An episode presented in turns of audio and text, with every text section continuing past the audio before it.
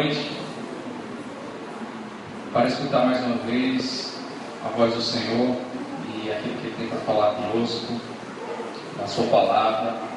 Mas nessa noite eu queria começar fazendo uma pergunta para vocês, pergunta bem, bem simples. Mas quem aqui sabe que dia é hoje? Quem quiser responder, quem sabe que dia é hoje? 6, ok. Além de ser o dia 6 de novembro. Que dia é hoje? O que, que se comemora no dia 6 de novembro? Não vale olhar no Google agora, tá? Eu olhei antes de vir para cá, mas vocês são proibidos de olhar agora. Bom, eu estive consultando o Google e o Oráculo, né? E para descobrir se tem algo que hoje é dedicado alguma. Que, se você for pesquisar, você vai ver que de fato existe um calendário de datas comemorativas em que praticamente todos os dias você tem algo pelo qual se comemora. Você deveria comemorar. Você tem um dia dedicado a quase tudo que você possa imaginar. E eu fiquei curioso e fui olhar a respeito de que, o que se comemoraria no dia 6 de novembro. E eu, o Google me informou que o dia 6 de novembro, neste dia, se comemora o Dia Nacional do Amigo da Marinha do Brasil. Quem é amigo da Marinha do Brasil aí? Vamos comemorar. E também hoje é o Dia Nacional do Riso. Olha só, se você não riu muito hoje, por favor, você ainda tem até o final do dia para tirar a frase. Hoje é o Dia Nacional do Riso. É, e quando você vai pesquisar, você vai ver que tem muitas, muitos dias que tem datas curiosas, comemorativas e dias dedicados a coisas é, variadas, assim, coisas muito estranhas. E você também tem, acho que até você já deve ter pesquisado isso, ah, que é comum também ah, dia de profissões. Então você tem dia do engenheiro, dia do médico, inclusive é, quando foi o dia do design, do designer. Então você tem, ah, quando você vai pesquisar, você vai ver que praticamente todos os dias, se você quiser homenagear algo ou alguém, você vai ver que vai ter um dia dedicado a alguma coisa diferente todos os dias. E, a título de curiosidade também, eu, eu vi que no próximo domingo, dia 13, é o Dia Mundial da Gentileza. Olha aí. E aí eu fiquei pensando, não, mas todo domingo na mosaica é Dia Mundial da Gentileza, então eu não vou, não vamos destacar este dia como o dia 13 de novembro. Quando a gente vai pesquisar sobre essas datas, né, é, a gente não costuma a memorizar todas essas, essas datas que são dedicadas a, a essas coisas todas. Né? Então, é, o que a gente costuma memorizar são as datas que geralmente são feriados, feriados locais ou feriados nacionais, porque essas datas muito interessam a todos nós e a gente é, sempre planeja, ou mesmo para descansar ou até para viajar. Então, são datas que, que são datas realmente marcantes, que marcam e que todos comemoram. E também por ser feriado, a gente realmente procura anotar às vezes para não esquecer e até para se programar. É, mas há também algumas datas que elas não são exata, exatamente datas comemorativas. É, elas são datas que são escolhidas para chamar a nossa atenção, chamar a atenção da sociedade para uma causa, para um tema, para destacar, ressaltar algo que precisa ser feito com relação a um determinado assunto. Então você pode ter aí algum, alguma dessas datas que são dedicadas a, a uma determinada causa, você tem variadas, como por exemplo as datas que são dedicadas ao meio ambiente. Você tem diversas datas que são dedicadas a, ao meio ambiente, como o Dia Mundial da Água, o Dia do Meio Ambiente, E você tem também, por exemplo, o Dia da Consciência Negra. Você tem, ah, por exemplo, você pode ter também até um mês inteiro dedicado a uma causa. Como é o caso, por exemplo, de agora novembro, nós temos uma causa que ela já se tornou bastante famosa, né, todo novembro, é, que é, na realidade, outubro e novembro. Né? Começou com outubro rosa, pelo menos que foi o que eu conheci primeiro, que era um mês que era dedicado a chamar a atenção para os riscos da, do câncer de mama. E aí depois eu tomei conhecimento que também nós temos o novembro azul, que é relacionado à causa da, da, dos riscos do, do câncer de próstata. Tem um também que ah, não é muito conhecido, talvez, mas que também soube que existe, que é o Setembro Amarelo, que é a data que é dedicada à, à luta, à prevenção dos riscos ah, e à prevenção contra o suicídio. Então, você tem essas datas e até meses, meses inteiros que são dedicados a alguns temas e algumas causas. Ah, e que isso é colocado de uma forma que possa unir pessoas, chamar a atenção da sociedade, chamar a nossa atenção para que algo possa ser feito com relação ao, assunto.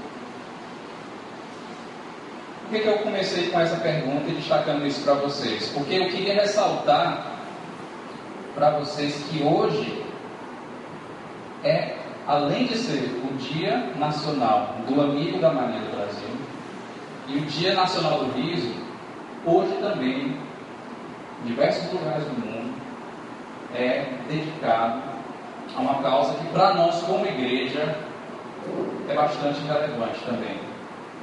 Hoje, 6 de novembro, é dedicado ao Dia Internacional de Oração pela Igreja Perseguida. Alguém sabia que hoje, o dia hoje era dedicado a oração pela igreja perseguida, onde foi escolhido por agências missionárias do mundo inteiro, por igrejas, para que cristãos ao redor do mundo inteiro pudessem se juntar e orar pelos cristãos que são perseguidos. Como igreja, é, a gente vê o aumento vertiginoso da perseguição aos cristãos que tem ocorrido no mundo. Isso não é algo que eu estou falando, não é uma coisa que eu estou trazendo para vocês. É algo que a gente vê todos os dias, que a gente escuta todos os dias, que a gente lê todos os dias na internet, nos noticiários. Na última década, principalmente no, nos últimos cinco anos, eu estava lendo as estatísticas, aumentou vertiginosamente o número de cristãos que têm sido perseguidos, mortos, maltratados, agredidos, têm perdido seus direitos ou têm fugido para outros países e outros lugares para poder escapar da morte. Isso é uma situação real hoje nos nossos dias. Eu devo confessar que eu não planejava abordar esse tema hoje aqui com vocês. Na realidade, isso nem passava pela minha cabeça até ontem. Mas eu acredito que Deus tem algo para falar nessa noite com cada um de nós aqui. E trazer aqui para vocês a lembrança desse dia e a lembrança desses cristãos, dessa igreja que sofre perseguição, dessa igreja que sofre por acreditar apenas por acreditar em Jesus Cristo e confessar o seu nome. Então, ah, o que eu vou falar aqui para vocês hoje, eu também ah, estou recebendo como uma palavra de Deus para a minha vida, entendendo que o que Ele quer é convidar cada um de nós a abrir o nosso coração para ouvir o que o Espírito Santo tem para falar para nós. Eu queria que também, nesse momento, mais uma vez, você baixasse a sua cabeça, você curvasse a sua cabeça e a gente tivesse mais um momento em oração a Deus. Senhor, nós sabemos que Tu és soberano e a Tua vontade é que determina, Senhor, a nossa vida, o nosso caminho.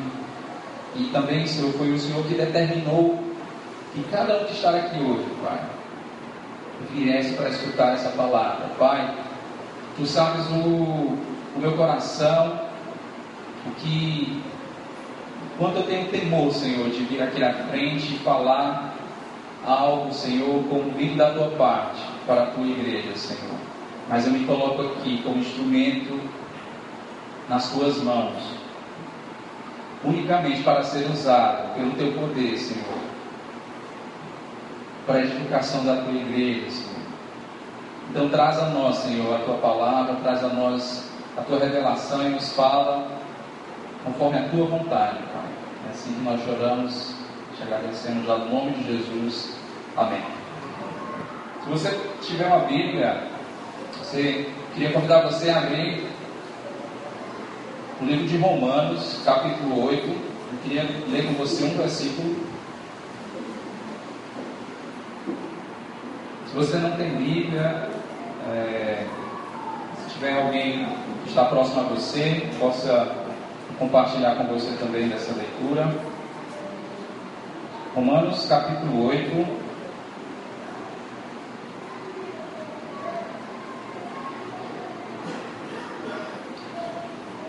Vou ler o verso 18.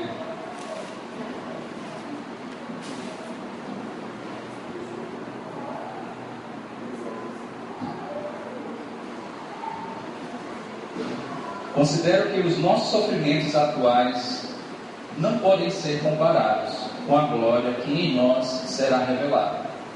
Eu vou ler também para vocês esse mesmo versículo na nova tradução na linguagem de hoje. Diz o seguinte: Eu penso que o que sofremos durante a nossa vida não pode ser comparado de modo nenhum com a glória que nos será revelada no futuro. Essa é a palavra de Deus. E a palavra de Deus nos afirma não só neste, nesta passagem, mas em diversas outras do Novo Testamento, ela afirma que a vida cristã ela é um chamado para a glória através do sofrimento. Em diversos pontos, em diversas passagens da Bíblia, nós somos alertados que o chamado de Jesus Cristo, o caminho de Jesus Cristo, que ele nos convida a seguir. É um, é um caminho de glória, mas também é um caminho de sofrimento.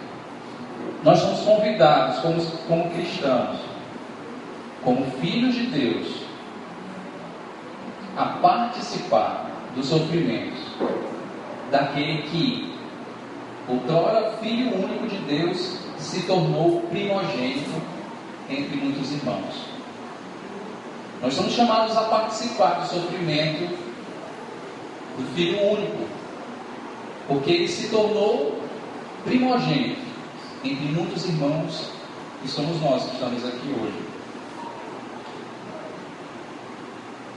As Escrituras declaram que sofrer pela causa de Cristo não é somente uma prerrogativa, um chamado da nossa vida como cristãos mas também um privilégio. É isso que está lá em Filipenses 1, 29. Pois a vocês foi dado o privilégio de não apenas crer em Cristo, mas também de sofrer por Ele. E esse versículo, eu acredito que a gente, muitas vezes, eu não sei se a gente passa um, um egorex ou recorta esse versículo da nossa Bíblia, mas o fato é que a gente passa despercebido ou nem sequer chega a refletir sobre o que está sendo dito na palavra de Deus com relação ao chamado dele. O próprio Jesus Cristo, enquanto Filho de Deus, foi aperfeiçoado e também glorificado por meio daquilo que ele sofreu. É isso que, nos, é isso que nós podemos ler, por exemplo, na carta aos Hebreus, em dois, em dois momentos. Eu vou ler para vocês depois vocês podem ler em casa ah, e verificar. Hebreus 2,10 Ao levar muitos filhos a glórias, confia que Deus, por causa de quem e por meio de quem tudo existe, tornasse perfeito mediante o sofrimento, o autor da salvação deles. E Hebreus 5,8: Embora sendo filho, ele aprendeu a obedecer por meio daquilo que sofreu. Então, nós vemos através dessas passagens que o que, o que a palavra de Deus nos diz é que se o filho, se o filho primogênito, se o filho unigênito, o filho único de Deus, ele sofreu e ele foi aperfeiçoado e ele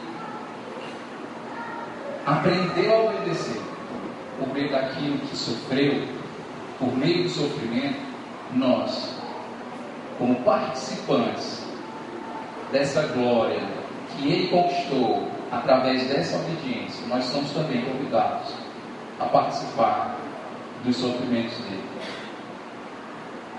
Que sofrimento é esse que nós somos chamados a participar? Quais são os sofrimentos de Jesus Cristo que ainda hoje nós, como cristãos, como parte dessa família de Deus, hoje como irmãos de Jesus, quais são os sofrimentos que nós somos chamados a participar junto com Ele? E aí nós entramos a falar um pouco a respeito do que trata o Dia Internacional de Oração pela Igreja Perseguida. É estimado que mais de 100 milhões de cristãos ao redor do mundo sofrem diariamente perseguições de várias formas, desde discriminação, intolerância, desrespeito, ataques, agressão física, maus tratos e até mesmo a morte, como a gente sabe, e muitas vezes até televisionado. Muitos desses cristãos eles sofrem rotineiramente, é uma rotina a vida desses cristãos sofrer opressão e dificuldades das quais eles têm que sofrer em silêncio, das quais eles têm que sofrer muitas vezes isolados. Porque simplesmente eles não têm a quem recorrer. Em Hebreus 13, 3, que você vai ver que hoje eu vou fazer referência muitas vezes à carta que foi escrita aos cristãos judeus, essa carta aos hebreus, porque foi através dessa carta que Deus tocou meu coração para e me chamou a atenção para algo que ele que eu trouxe aqui, que Deus me deu para falar aqui hoje com vocês. Então, em Hebreus 13, 3, nós somos convocados a orar por aqueles que sofrem como se nós mesmos estivéssemos sofrendo com eles. Em, outra em outras palavras, a Bíblia não nos diz apenas para a gente lembrar daqueles que sofrem, mas a Bíblia ela nos chama para também nos identificar com o sofrimento, para nos envolver com o sofrimento daqueles que estão padecendo. E por que um dia de oração e de intercessão? Eu já falei aqui que muitas vezes essas datas elas são marcados no calendário para poder, pelo menos num dia no ano, a gente poder reafirmar a importância de uma determinada causa. E hoje eu estou aqui para reafirmar e trazer para nós refletir a respeito da importância dessa, desse assunto e desse tema. Dizer que Deus usa sim as nossas orações para fortalecer esses irmãos e até para livrá-los das mãos dos inimigos. Se você for, se você colocar no YouTube, colocar na internet, procurar testemunhos acerca de cristãos perseguidos, você vai ver quantos milagres têm acontecido, quantos milagres, quantos livramentos Deus tem proporcionado à vida de cristãos que estão sendo perseguidos. E muito disso eu creio é fruto de oração daqueles que estão em todos os lugares do mundo, participando, se envolvendo com a dor deles. Não somente lembrando da dor e do sofrimento deles, mas participando desses sofrimentos. E nosso apoio, mesmo que remoto, encoraja aqueles cristãos a viver uma realidade que é totalmente diferente da nossa realidade, da nossa igreja aqui no Brasil. Eu queria passar um vídeo agora, eu deixei os meninos ali com o vídeo separado, e aí eu queria que você prestasse atenção nesse vídeo antes da gente continuar.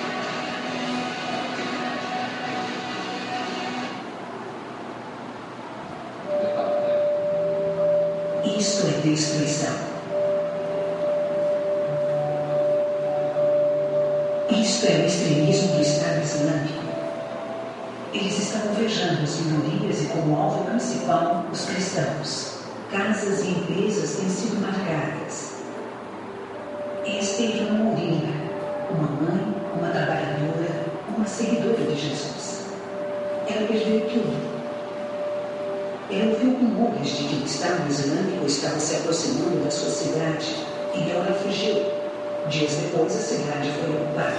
Soldados do Estado Islâmico mataram de seus vizinhos cristãos, que se recusou a se converter ao Islã.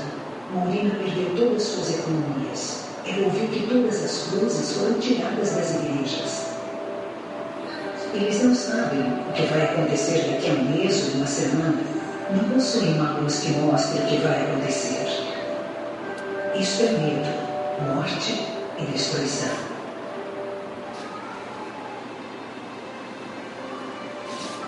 Isso é uma igreja no Iraque, que agora é um lar para centenas de famílias que fugiram do Estado Islâmico. Este é o irmão Douglas. Ele relata que ninguém gosta de chamar este lugar de campo. Na verdade, eles o chamam de casa e todos são muito bem-vindos aqui. Eles se tornaram uma família. Quando você sente isso pelos outros, você já faz parte deste lugar, onde não pertence como um número, mas como um. E sente isso pelos outros, você já faz parte deste lugar. Estas são as crianças que moram no terreno da igreja de Douglas. Esta é uma tenda que parceiros da Portas Abertas ajudaram a providenciar. Esta tenda é uma escola, um cinema, esta tenda é uma igreja para as crianças. É onde elas podem ser crianças. É onde elas podem começar a esquecer o trauma, a guerra, a morte, a dor e os pesadelos.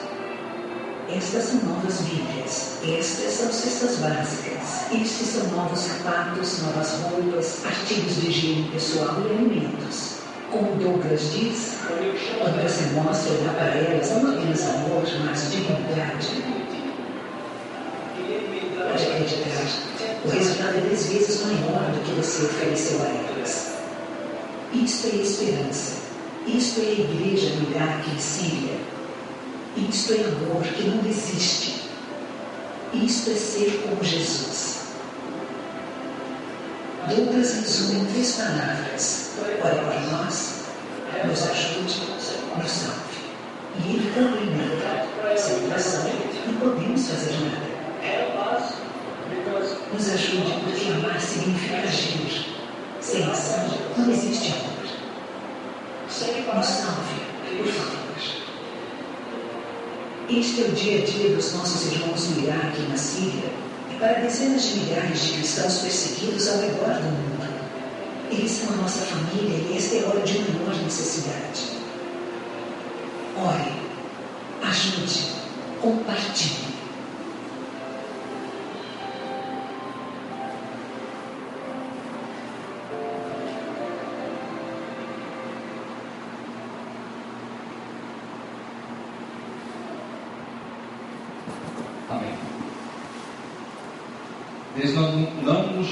Apenas para lembrar dos sofrimentos dos nossos irmãos. Esse não é o chamado de Deus para a igreja. Deus ele nos chamou para participarmos dos seus sofrimentos. E os seus sofrimentos são o sofrimento desses irmãos. sofrimento desses que são nossos irmãos.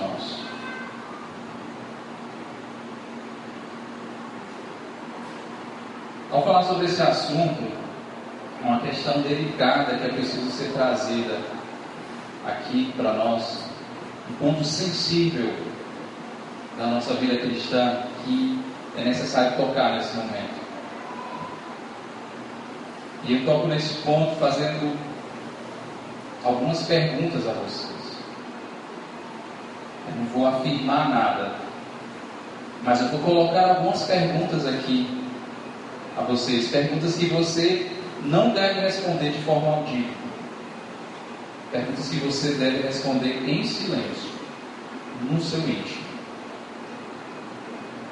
Enquanto eu falo aqui e chamo a sua atenção para essa realidade, realidade da dificuldade, da opressão, da perseguição, da violência brutal a que muitos cristãos, nossos irmãos, estão passando. O que, que passa na sua cabeça?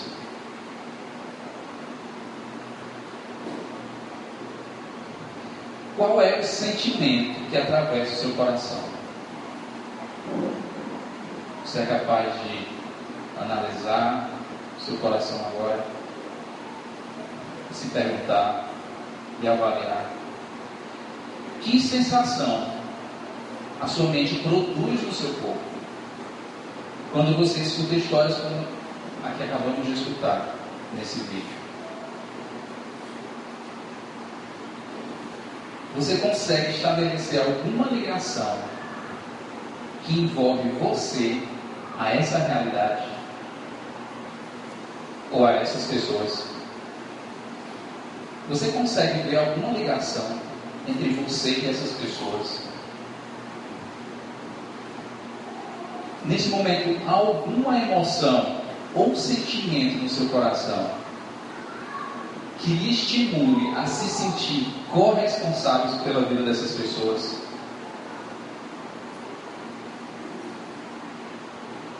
Existe algum sentimento no seu coração que lhe estimule a se sentir corresponsável pela vida dessas pessoas.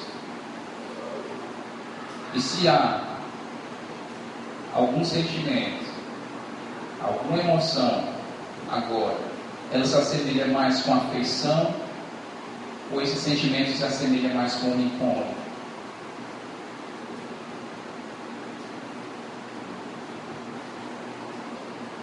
As respostas a todas essas perguntas são muito pessoais. E por isso que eu ressaltei que você deveria responder em silêncio, no seu íntimo.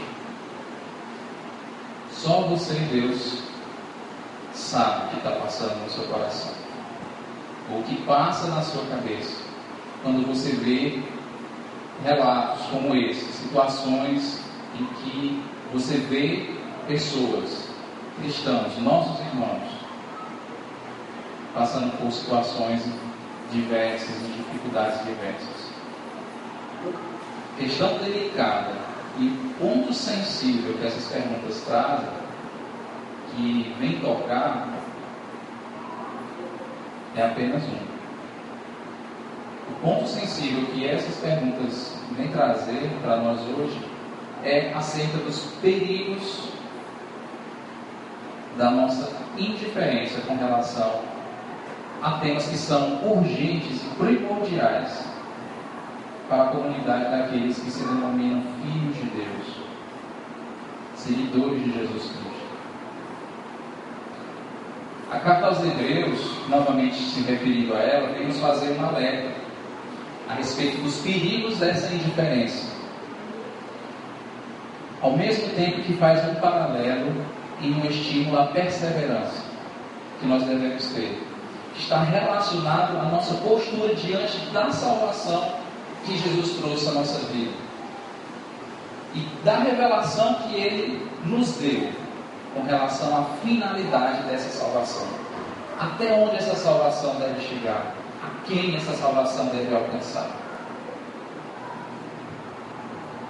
Em Hebreus 3, versículo 12, nós recebemos esse conselho. Cuidado, irmãos, para que nenhum de vocês tenha coração perverso e incrédulo. No versículo 15, nós também somos exaltados. Por isso é que se diz: Se hoje vocês ouvirem a sua voz, não endureçam o coração. Irmãos, a indiferença é uma toxina mortífera para o nosso coração. É um dos piores venenos para a nossa vida, para a nossa fé. A indiferença, ela é causadora dos maiores males no, no seio da sociedade, no meio da igreja de Deus, dentro da sua casa. A indiferença, ela tem um poder destrutivo maior do que qualquer toxina ou veneno que você possa imaginar. Ela destrói, ela mata. E o que a Bíblia nos adverte na carta aos Hebreus, em que uma das formas que a indiferença é tratada aqui, nessa carta, ela, a diferença é associada com ter um coração perverso e incrédulo e também com ter um coração endurecido. É da indiferença que surge a maldade, a malícia, a perversidade. Então, a diferença, ela é o contrário do amor.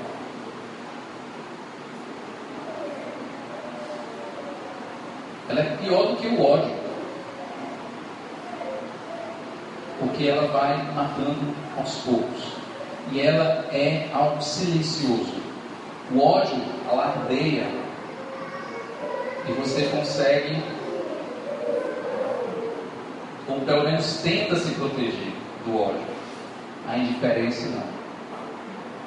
É difícil você se livrar ou você se defender do, dos males que a indiferença pode causar. Uma das formas pelos quais a indiferença invade o nosso coração, o torna, o torna perverso, o torna incrédulo e o torna endurecido, hoje, principalmente na sociedade que a gente vive, é a preocupação excessiva com as nossas próprias necessidades. A preocupação excessiva com os nossos próprios problemas, por consertar a nossa própria vida. E eu faço uma pergunta aqui para você refletir também.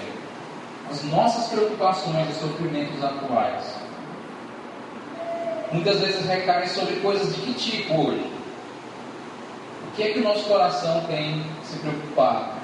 O que, é que nós temos gastado energia em, e o nosso coração tem colocado a, a, a nossa atenção hoje em dia?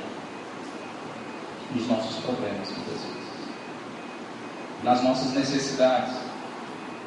Ou naquilo que está no nosso entorno que vai de alguma forma nos prejudicar, nos atingir. Nós temos hoje uma sociedade que está se voltando e se preocupando com sistemas políticos e ideologias contrárias ao que, ao que se espera. Governo que não nos agrada, direitos e ativos econômicos que nós temos perdido. E como consequência, temos perdido certos privilégios, ou um certo conforto. Não que essas preocupações não sejam legítimas, não é isso, não é esse ponto que eu, que eu quero chegar aqui.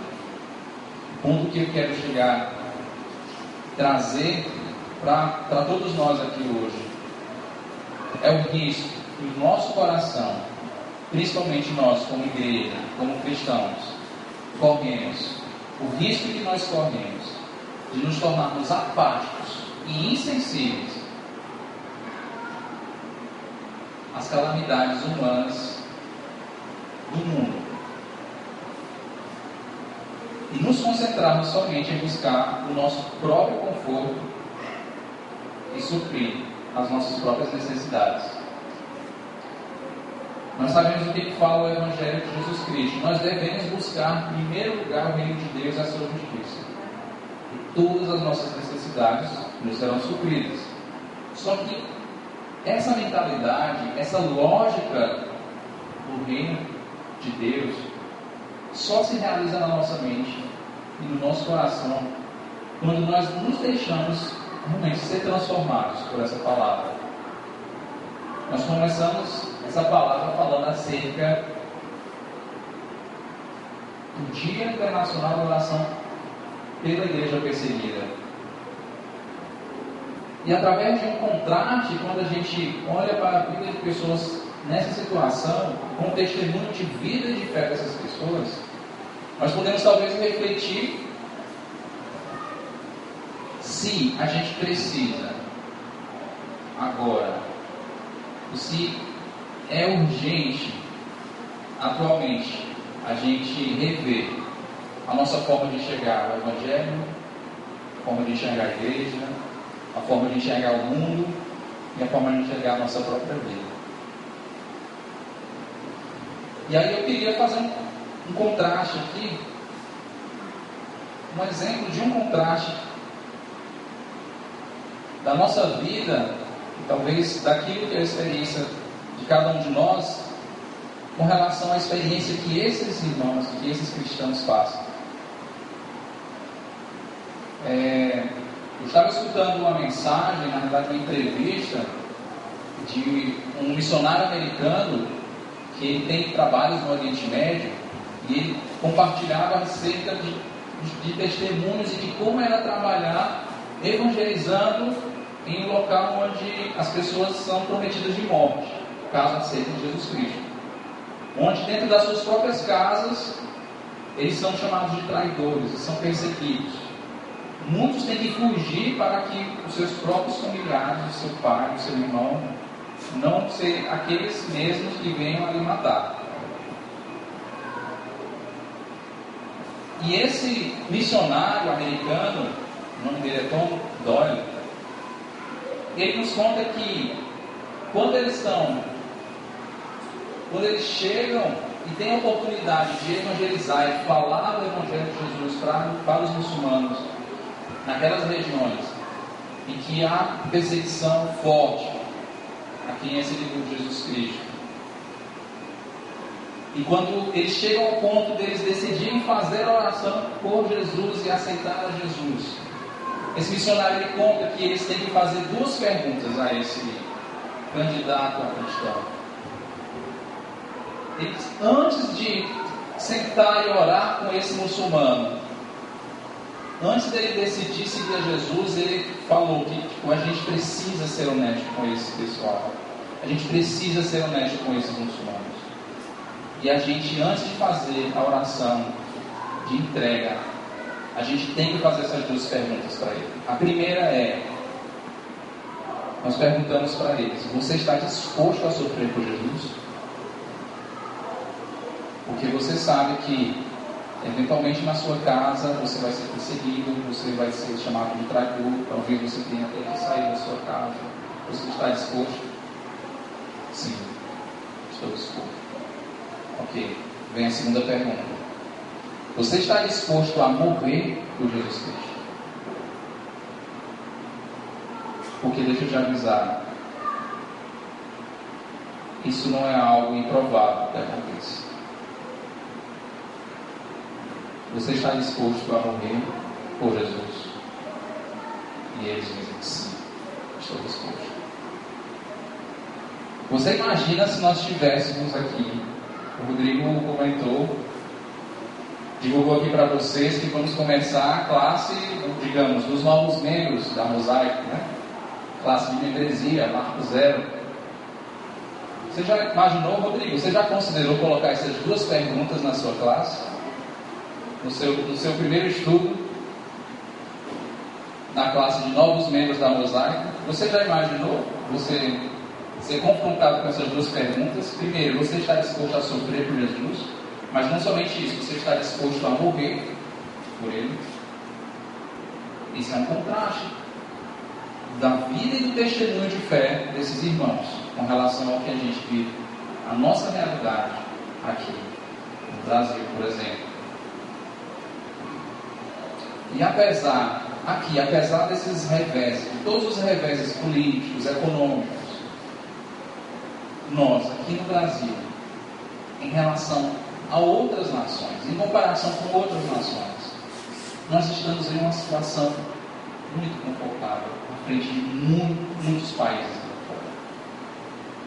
Não estou negando aqui enorme, os enormes desafios que a gente tem aqui dentro das nossas fronteiras. Problemas sociais, essa confusão política, problemas econômicos. Mas na frente, comparado com algumas nações, nós estamos muito confortáveis. E eu até, agora ali, antes de começar o culto, eu me lembrei, pensando as coisas assim da mensagem vindo à minha mente, e eu pensando a respeito disso, de como. E eu fiquei pensando, nossa, será que eu poderia citar o exemplo? E eu poderia citar muitos, mas interessante que essa semana, por coincidência, eu, eu e Shelly, a gente, na sexta-feira a gente saiu e foi ah, fazer um lanche num restaurante de culinária venezuelana, que inclusive é bem aqui perto, a gente até já fui aqui com alguns amigos aqui da Mosaico, é na rua Belmonte, fica alguns quarteirões aqui, saindo da Mosaico. É um restaurante bem simples, mas que é um casal de venezuelanos, super simpáticos, que atendem super bem, e a comida é ótima. A gente foi lá, pela segunda vez. Nós estávamos no final, ao pagar a conta, a gente começou a conversar com eles. E Sherry estava perguntando, né? Sherry sempre chega, quer perguntar tudo, né? E aí, quanto tempo vocês moram aqui? E ah, como é que tem sido a experiência de vocês aqui em Recife? E eles puderam compartilhar um pouco. Eles estão aqui em Recife, vieram para o Brasil há cerca de um ano. E a gente perguntou para eles, mas por que vocês vieram para o Brasil? E eles disseram assim: Olha, eu sei que para vocês parece que está uma confusão isso aqui, mas o nosso país é muito pior. A situação está muito pior. Então, você vê aqui vizinhos nossos, a Venezuela, dizendo que a situação lá é muito pior e vieram para o Brasil atrás de uma condição melhor e mais confortável, mais favorável para a vida deles. E eu achei interessante quis trazer para vocês porque pode parecer que ao falar que tipo, olha, não, aqui no Brasil a gente está muito confortável, pode né, passar a impressão errada de que esteja se negando as enormes dificuldades que a gente tem aqui no, no nosso país, mas não isso. E esse exemplo serve como ah, um exemplo real de pessoas que vieram para o Brasil, apesar de toda a dificuldade que a gente vive, ou compreender que aqui é muito melhor do que, por exemplo, o país de origem deles. E não é só aqui na América do Sul, com relação a muitos países, nós estamos muito confortáveis. E aí eu, eu relacionei aqui, eu tentando refletir se isso, me questionando se isso realmente, não será que realmente a gente está em uma posição privilegiada? Porque ao fazer essa avaliação, eu estava tentando fazer uma avaliação da minha vida como cristão e de nós como igreja. De avaliar, assim, a gente está numa situação difícil, qual é a nossa real situação? E aí eu fiquei tentando pensar no que, que em outros países nós uma, uma, certa, uma certa dificuldade ou instabilidade e que no Brasil nós temos uma certa vantagem com relação a outras nações. E eu, eu listei, não países, mas eu listei algumas coisas. Por exemplo, catástrofes naturais, questão climática. Nossa, nós estamos, de certa forma, numa posição confortável geograficamente. Nós não sofremos grandes impactos devido a desastres naturais nós realmente nós não conhecemos a fúria da natureza da forma como muitos países aí fora conhecem. Essas catástrofes, terremotos, tsunamis, furacões, só para citar alguns, elas de fato elas não chegam aqui no nosso país. E se chegam, não chegam com 10% da força que chegam em outros lugares. E apesar também de nós sofrermos com a violência, com a violência urbana, com a violência no trânsito, né? mas realmente ah, que isso é algo que tem chegado, a violência tem chegado até nós de uma maneira cruel, de uma maneira bem real, mas nós, nenhum de nós aqui experimentou em nossos dias o horror de uma guerra. Apesar de que no nível de violência que o nosso país vive, morrem tantos quantos morrem em uma guerra. Mas eu estou falando da proporção e da severidade de alguns conflitos que ocorrem, por exemplo, na África e no Oriente Médio. Nós ainda não chegamos ao ponto de ter que abandonar as nossas casas, por exemplo, por medo de que à noite ela seja bombardeada e destrua tudo, e mate todo mundo dentro de casa. Nós não chegamos a esse ponto ainda. Ainda não chegamos ao desespero de pegar nossos filhos, nossos familiares, se juntar a centenas de outros, adultos e crianças, se jogar dentro de um pote e se lançar para dentro, sem saber o destino. Ou então, trilhar por fronteiras a fio, enfrentando tempo frio, sem comida, sem lugar para dormir. Nós não tivemos ainda que enfrentar esse tipo de severidade que as guerras no mundo provocam. Apesar de sim a gente ter que enfrentar bastante violência. Nós também estamos numa posição ainda conveniente com relação à liberdade de fazer nossas próprias escolhas. Temos certa independência e autonomia ainda para decidir pela fé e pela crença que preferimos.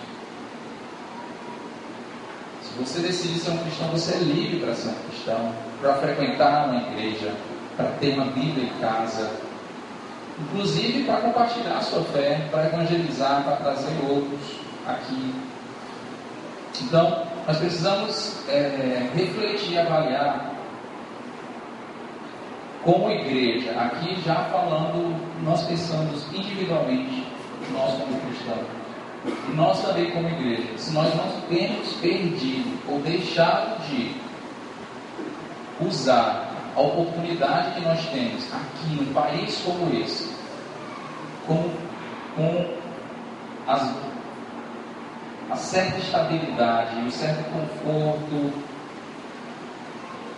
que eu relatei que nós temos com relação a outras nações, com relação a, ao privilégio relacionado à questão geográfica, à questão de clima, e ainda uma certa estabilidade geopolítica com relação a essa questão de guerras e conflitos.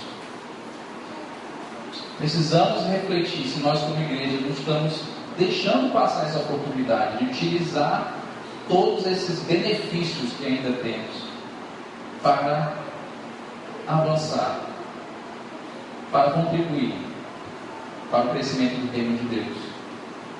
O que, que nós temos feito com o que Deus tem nos dado como igreja brasileira?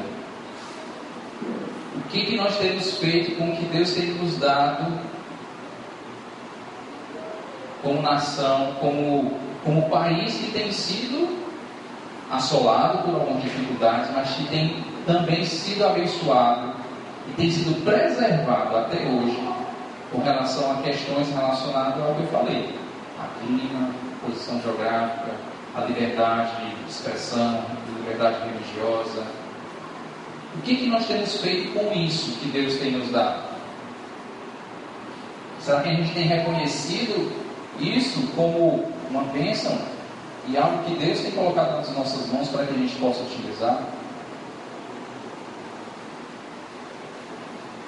A pergunta final que eu faço aqui hoje é: nesse dia de oração pela igreja perseguida, eu pergunto, eu me faço essa pergunta e compartilho essa pergunta com vocês. Quando vamos nos levantar como igreja para sermos tudo o que podemos ser para esse mundo. quando nós utilizaremos esses privilégios como igreja brasileira, esses privilégios que ainda temos, para sermos as mãos e a voz de Deus. E aí, eu coloco para você: será que é preciso? Será que será preciso o nosso país? Será preciso a igreja brasileira ter que perder essa liberdade? Ter que perder essa certa estabilidade e esses privilégios para que a gente seja impedido a nos mover e avançarmos para o crescimento do reino de Deus?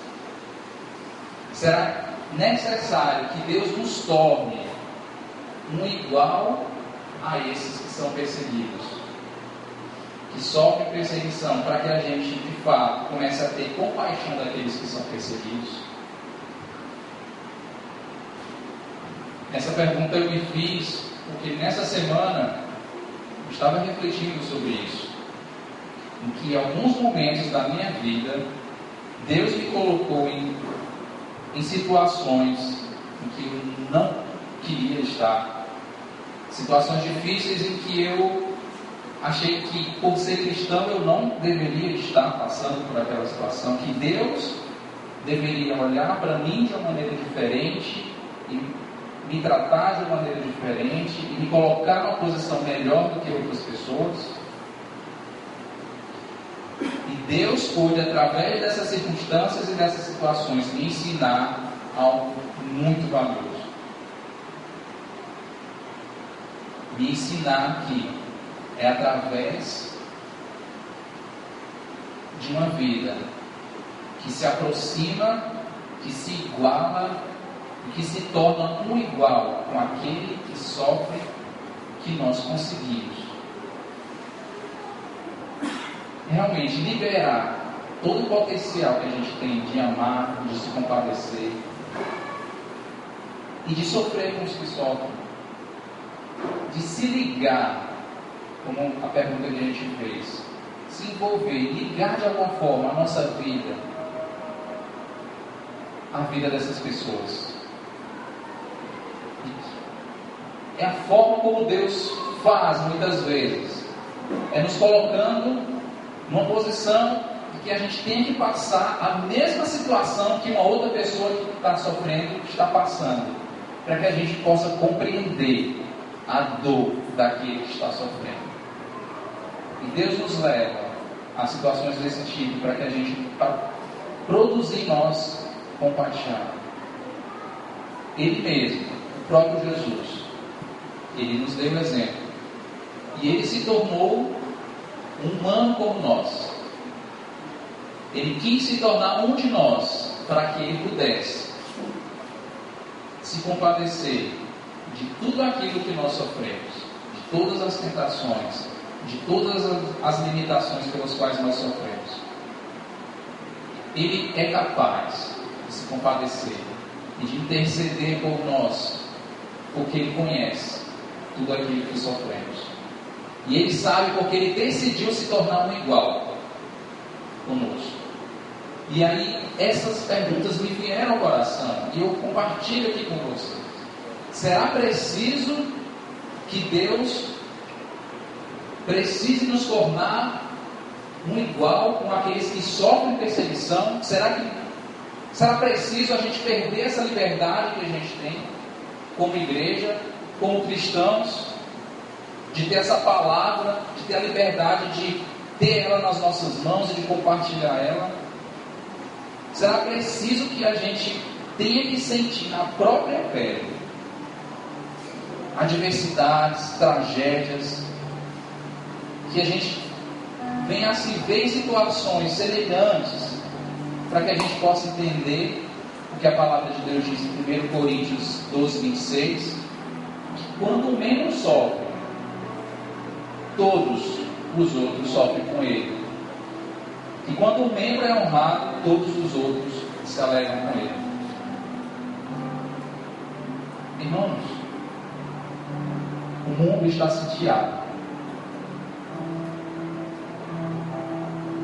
Não nos confiemos na, na estabilidade, nos privilégios e nos confortos que a gente tem aqui no Brasil como nação. O mundo inteiro está sitiado. O diabo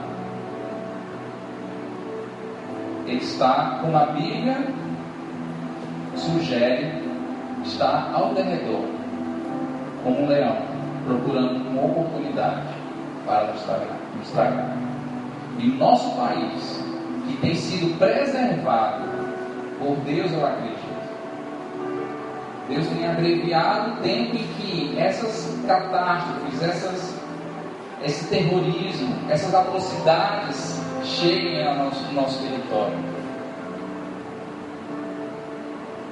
Será preciso que a gente tenha que ver e viver essa perseguição para que a gente possa se mover e se lançar e ser um instrumento de Deus para o reino dele. Nós de fato podemos ser muito mais. Nós como igreja podemos ser muito mais do que nós somos. Você, eu, como cristãos, podemos fazer muito mais. Você tem necessidades? Eu acredito. Eu tenho necessidades? Sim. Mas Deus tem nos dado muito. Deus tem dado muito à igreja no Brasil. E a igreja tem deixado o tempo passar. Um tempo precioso.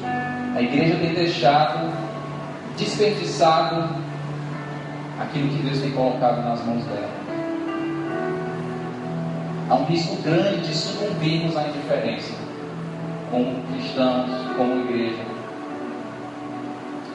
Há um perigo que nos ronda enquanto nós buscamos viver com certa tranquilidade, enquanto nós só buscamos viver um determinado conforto, com relativa estabilidade.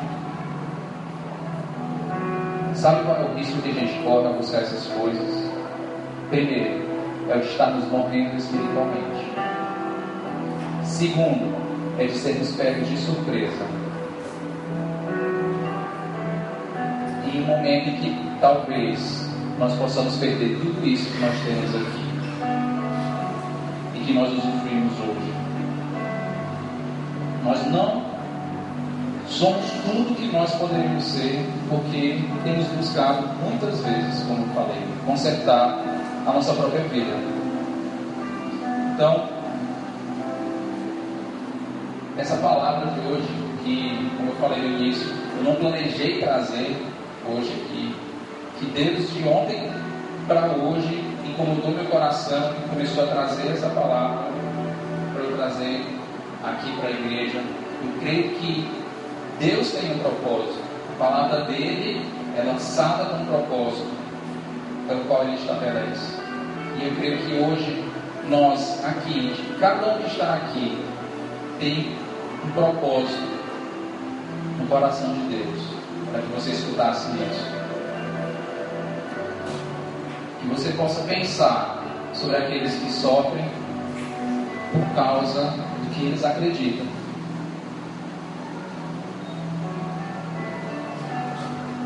Que você possa pensar na vida daqueles que estão entregando as suas vidas, estão deixando as suas casas, em prol daquilo que eles acreditam. Por causa do nome de Jesus. Quando a gente pensa no que esses irmãos sofrem, e quando olhamos para as coisas pelas quais nós sofremos hoje aqui no Brasil, como igreja brasileira, nós realmente chegamos à conclusão que não se pode comparar. O que nós sofremos hoje, irmãos, não se pode comparar com a glória que Deus quer revelar em nós e através de nós. Eu queria deixar isso e orar com você agora, que você baixasse a sua cabeça.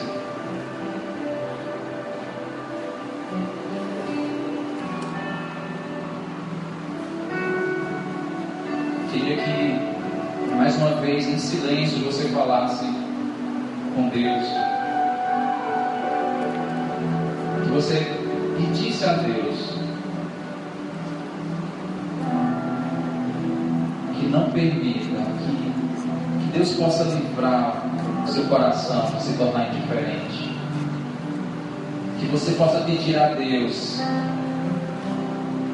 possa curar o seu coração dessa doença, possa tirar da sua vida esse veneno que é a indiferença.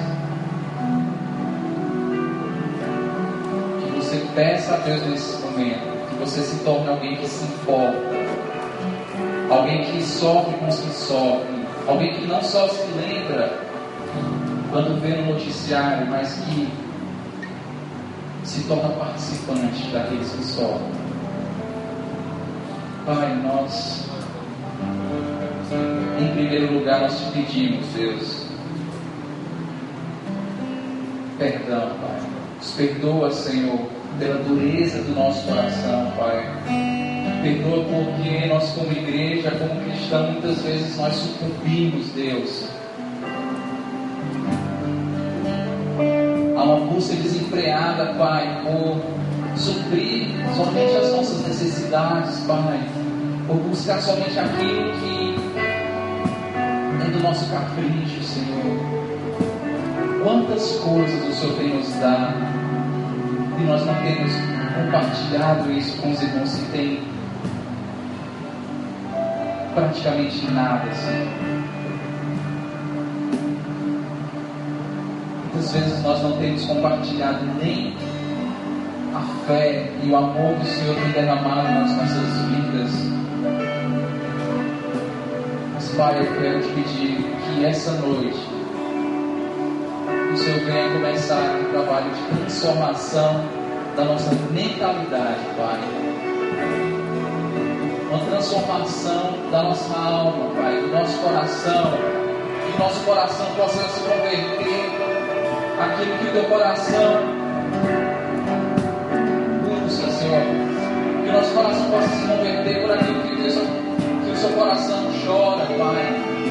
Que o nosso coração possa chorar, Senhor, com aqueles que choram, possa se compadecer, Senhor, com aqueles que sofrem. Nós possamos entender esse chamado, Pai. Nós somos chamados não somente para permitir, mas para sofrer contigo, Senhor, por aqueles que têm sofrido. Pai, obrigado pela tua palavra, Senhor pela tua graça, pelo teu amor.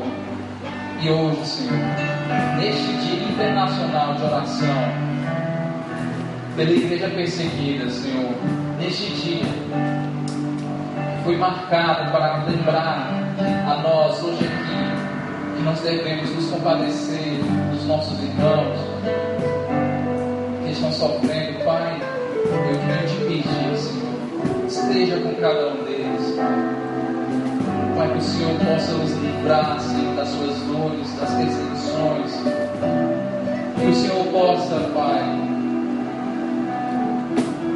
com o teu milagre, Senhor, guardar a vida de cada um deles, Senhor.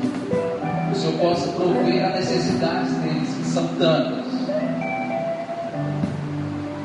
As necessidades espirituais, as necessidades físicas. O Senhor possa será a fonte de tudo, Senhor. Que o Senhor possa transbordar na vida desses irmãos.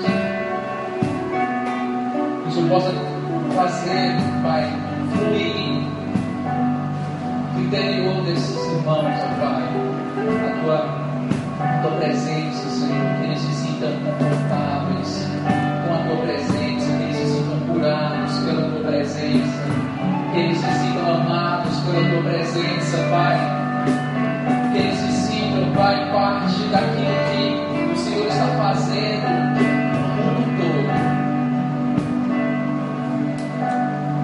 Que a tua igreja, Senhor, que nós, que eu, possa despertar para esse chamado, Senhor. Meu coração possa se converter